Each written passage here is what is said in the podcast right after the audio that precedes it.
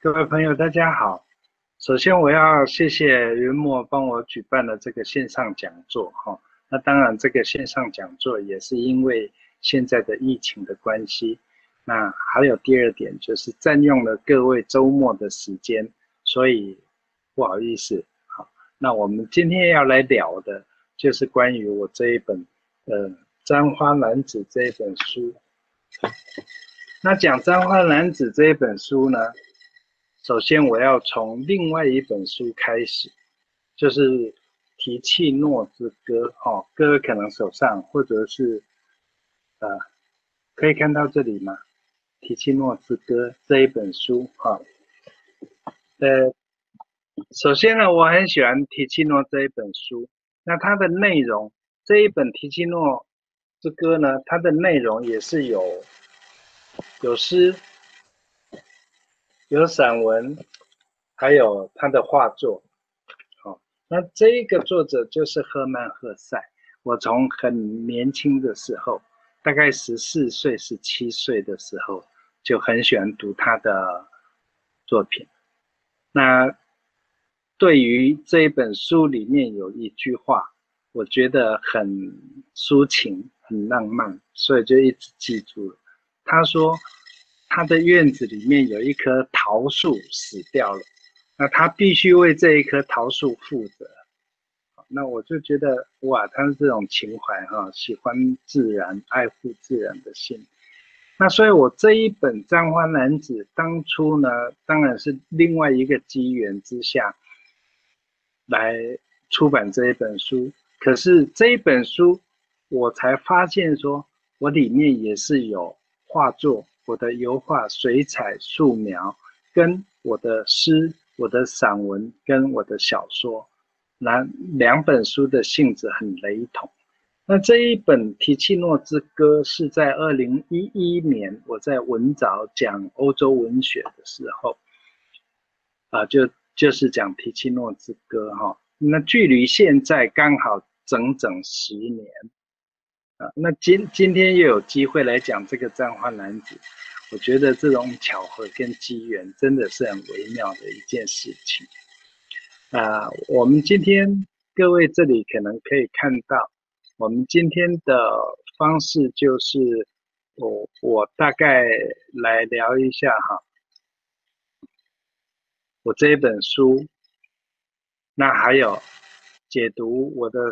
这个这一本书里面的新诗的这个部分，哈，字词也练了我这样。那其中我挑出来几本几首诗这样。那好，那我们虽这一本书哈，我虽然很喜欢，真的我超喜欢我自己的《簪花男子》，封面的字是我自己写的。封面的花朵是我一件衬衫上面的花朵。那这里面呢，最主要虽然包包容了那么多，可是，在接近五十年的写作生涯里面呢，这本书其实只是这整个创作流域里面的一个小池塘而已。那又要再从这里面挑出，不敢说是精华。可是是我很喜欢的作品，来跟各位分享。好，那我们现在就进入第一首诗吧。第一首诗就是我们要谈的问讯，这样各位可以看到吗？哈，那手上有资料吧？哈，好，这首问讯呢，呃，我们就直接讲了。前面的这个呃介绍，他怎么来怎么去都先不讲，我们就直接切入到这个文本里面。首先“问讯”这两个字，各位如果呃有皈依或者说是有宗教宗教这个你怎么讲啊？知道这个问讯的话，它是其实是很简单的一个，它就是一个问候。就是在佛教徒呢，我们都是合掌问好，好，就是一个问候语而已。那题目用问讯，其实它点出了一个关键字哈。那我们这个问讯其实也不光是宗教里面在使用啊，这个晋朝的这个陶渊明他在《桃花源记》里面就有讲，啊，村中闻有此人，闲来问问讯，啊，就是一个问候的礼节啊。那这个问，我刚刚提到了，它是一个 key word，在整整首诗里面，它是一个关键字。那问讯的问，其实我用问讯，好像说我去大自然，我去拜访大自然，然后我呃来跟他呃礼敬，这样其实是大自然在质问我。我们看第一句。山走过来，轰轰然问你：森林里走兽和禽鸟的奔突和挥斥方向和角度。通常我们往大自然去的时候，都是以我们主观的角度去看大自然。可是我用相反的一个视觉视角，是大自然向你走来，山。向你走来，那些走兽、那些飞鸟，都一一的朝你这边过来。它要过来干什么呢？啊，那这个，嗯，群山哗然，当一脸的两山合掌，这里就又扣合了我们的题目问讯。哈，那群山画人，其实这个画人呢？是一个抽象的形容词，我们可以这么讲，就是说山很绿，好，那我们觉得它好像每个叶子被风吹动的时候，好像在低语，好像在说话，好像很喧嚣的感觉。那地里头的根茎，呃，渊乳啊，地面的花草地叶。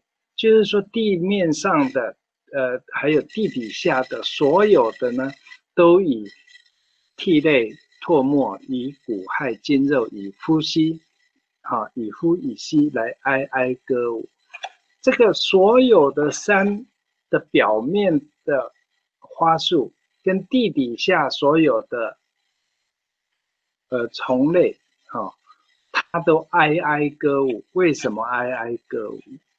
因为就是有你的拜访，说你的拜访当然是比较客气一点，其实就是人类入侵森林，干扰了森林里面所有的动植物，这样哈，所以他们你看起来好像树树叶依旧绿着，花依旧盛开着，所有的呃虫鸣鸟叫。依然是虫鸣鸟叫，可是，在一个心怀慈悲的人听起来，就觉得他们好像在气诉一样。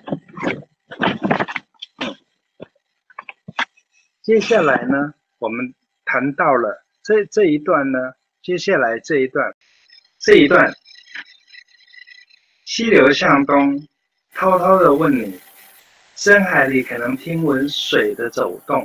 潮的挪移，鱼贝、虾蟹的安居和礁岩珊瑚的增生，船过，一滴黑黝是角似的泪悬在全垂尾的蔚蓝。这一段就很明显的，呃，溪流向东入海，那它一路向东的时候，那些水声滔滔不绝的在问你。这里又有一个问字啊，他在质问你：深海里面水在走动，啊，那海潮在来来去去的，那这个都会产生声音。那这一些声音，每一个声，每一个音，都好像在质问我们人类：你为什么进到我的领域来，干扰了我的生活呢？哈。他这里有提到船过，这个船过虽然只有两个字，可是它代表的意涵就是，船当然是人开的嘛，啊，那船当然是呃这个人类制造出来的非自然性的东西嘛，让它进去。那船在行走的时候，它会有很多哦脏的东西在在这个海面上，最明显的就是。呃，它的柴油啊，那所以在这个这一段的倒数第二句的时候，我们就说这个柴油啊，黑色的油，这个石油哈，就是非常矫饰。为什么说它是矫饰呢？因为我们在开发石油的时候，都是打着造福人类。啊增进人类文明的这样的一个冠冕堂皇的说辞，可是其实是一个破坏自然生态平衡、破坏地球的一个东西。那悬在垂尾的蔚蓝，本来这个天空啊、大海啊，就是很很蔚蓝，哈，很漂亮的蓝。可是因为人类的入侵，就垂尾了。那我们接着进入到第二段、第三段。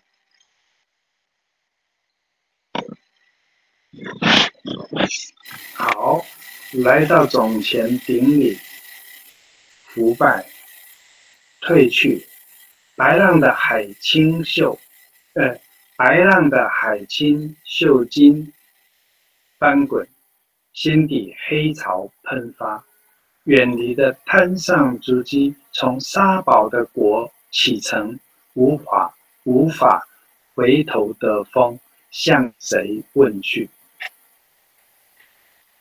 刚刚我们在第二段的时候呢，呃，第一段也好，第二段也好，这个已经。说叙叙述的非常清楚了啊，已经非常清楚的知道说，我们人类啊，生活在这个大自然的环境底下，是对于自然予取予求啊，就是过分的要求了。那接下来呢，这个来到总前顶礼腐败退去，这个是我们在礼佛的时候，通常就是这样的一个顺序哈。那这里又第二句又提到了一个海清，海清是我们呃在在家修行者，就是所谓的居士哈，在参加宗教活动的时候所穿的一个服装，然后这个海清，那就就整个都是扣合两个意象，一个是描写大自然，一个动作呢就是。宗教性的动作，那各位可以想象一下，为什么我们要呃在在抗议大自然抗议我们人类呃干扰了他的生活领域的时候，另外这一个作者他用礼佛的这个整个呃仪轨整个动作来呃应答他呢？表示我们必须要腐败大自然，然后静悄悄的离开，用最低限度的开发来过我们的文明生活。哦，那这里又有讲说，最后这一句哈，嗯，我先你们在视窗上面看得到最后两句嘛？哦，可以，好，那就是无法。回头的风向谁问去？很无奈呀，不是一个一个一个呃卑微的诗人，在这边高声疾呼说：“我们要爱护大自然，整个地球的生态就会改变呐。”那这这这无语问苍天嘛？我要我要向谁问去？那这一首诗大概就是这样。那这个沙堡里面提到一个沙堡，各位知道我们在沙滩上堆沙堡啊，堆沙堡。第一，它是比喻它是一个虚拟的；第二，它是不坚固的；第三，它是易于崩塌的。这个沙堡各位清楚了，它的意象也不用多说，就是说只要潮水一来，或者说是风一来，它就不见了嘛。那我们从沙堡的国启程，这里要强调的就是说，我们现在拥有的国土、国家啊，还有人，这整个在时间的底洗之下。淘汰之下，最后都是呃不坚固的，都是崩塌的，都是毁灭的。也不要讲毁灭那么恐怖了哈，就是说都是不会永世存在的。那既然这样的话，就扣合了佛家所说的：第一，呃，国土为脆嘛，啊，那第二就是说我们现在。看到的人事物，其实一切一切都是假象，这样。所以这整首诗呢，呃，到这里的话，那各位会觉得说，嗯，这是一首这个社会诗，哈，所谓的社会诗，我们粗略的定义就是说，它是跟社社社会的种种议题相扣合的。还是一首禅诗，好，就譬如说，在诗里面，作者用了很多呃佛教礼仪仪轨里面的动作，跟引用了很多的东西。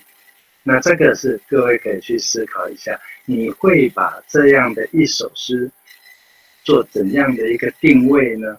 而且在做的时候，这一本这一首诗它本身没有。很高超的技巧，各位也可以从刚刚我们这样一路念过来的时候，发现他只是平铺直直叙的这样讲下来，一路讲到最后一句这样。